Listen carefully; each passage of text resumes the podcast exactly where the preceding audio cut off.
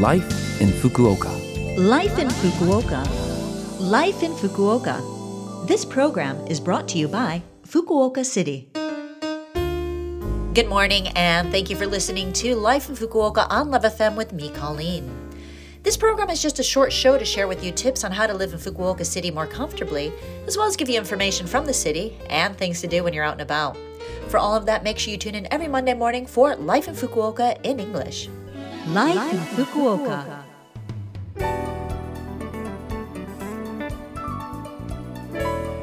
This Saturday, February 3rd, is Setsubun, the day before the beginning of spring in the old calendar in Japan. The name literally means seasonal division. On this day, there is a traditional event to drive away evil spirits and wish for good health and good fortune throughout the year. One thing people do for Setsubun is mamemaki or bean throwing, which you do while chanting Oniwa soto, fukuwa uchi. This means ogre go out, good fortune come in.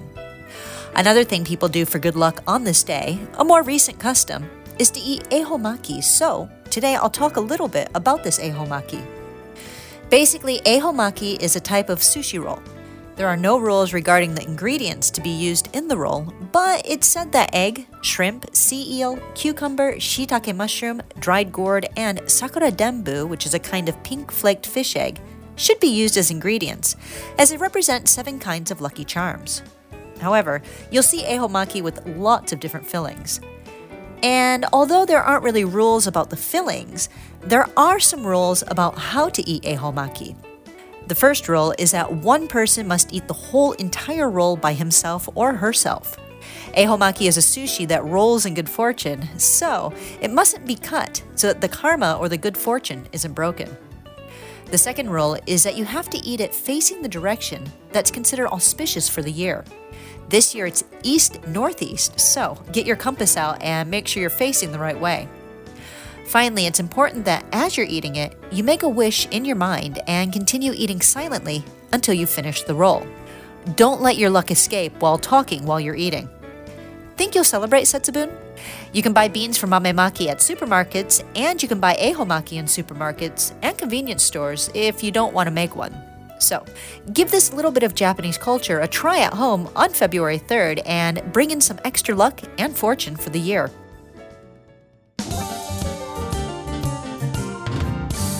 Life in Fukuoka. Now I have some important information from Fukuoka City to share. February is Lifestyle Related Disease Prevention Month. These are diseases that develop due to, as you may have guessed, our lifestyle. Lifestyle related diseases includes diabetes, hypertension, and heart attacks, and are caused by a lack of regular exercise and by nutritionally imbalanced diets. Smoking, excessive drinking, and stress can also cause lifestyle related diseases. To maintain a healthy lifestyle, balanced and appropriately portioned meals three times a day at regular times is key.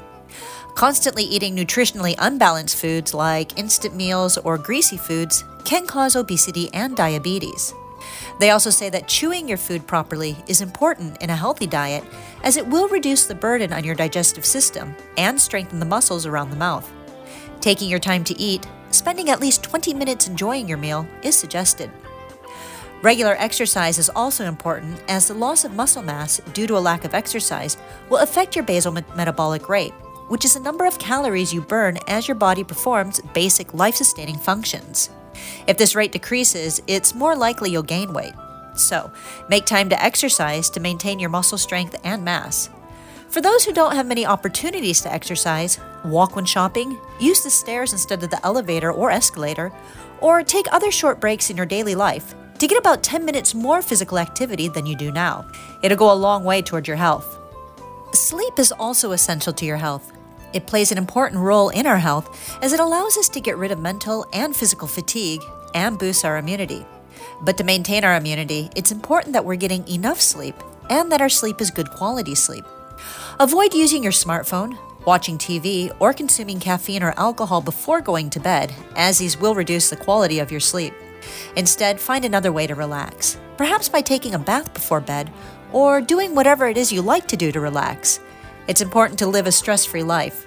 Perhaps this is a chance to take another look at your own daily lifestyle. That was information from Fukuoka City. Life in Fukuoka.